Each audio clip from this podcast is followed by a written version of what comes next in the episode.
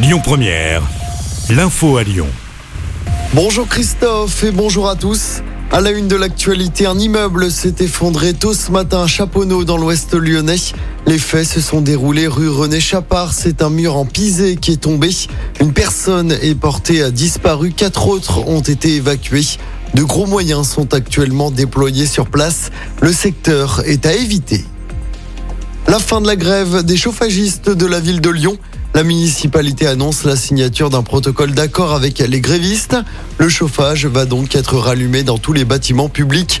20% des crèches et 30% des écoles étaient toujours sans chauffage hier. Et ce, malgré les réquisitions annoncées par le maire de Lyon. Le retour à la normale est prévu dans les prochains jours. L'actualité du jour, c'est également la fin de la ristourne à la pompe de 30 centimes du gouvernement. Elle passe à 10 centimes à partir d'aujourd'hui. 10 centimes également chez Total au lieu de 20. Les aides vont durer jusqu'à la fin de l'année.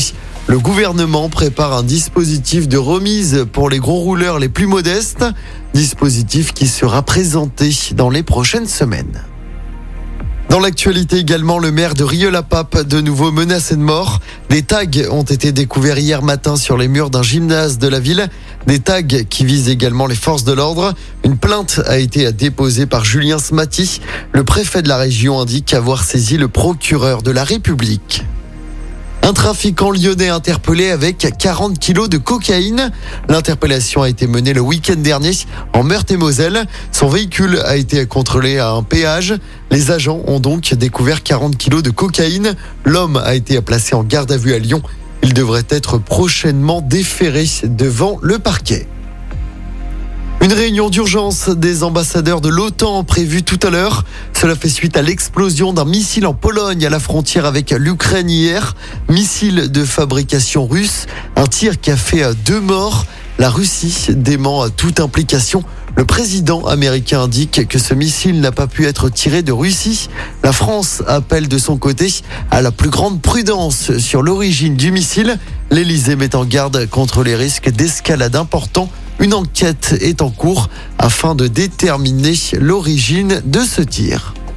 En football, qui pour remplacer Christopher Nkunku dans la liste des Bleus pour le mondial?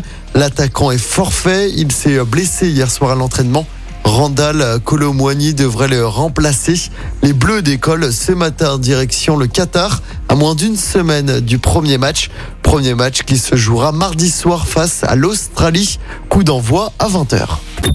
Écoutez votre radio Lyon Première en direct sur l'application Lyon Première, lyonpremière.fr et bien sûr à Lyon sur 90.2 FM et en DAB+.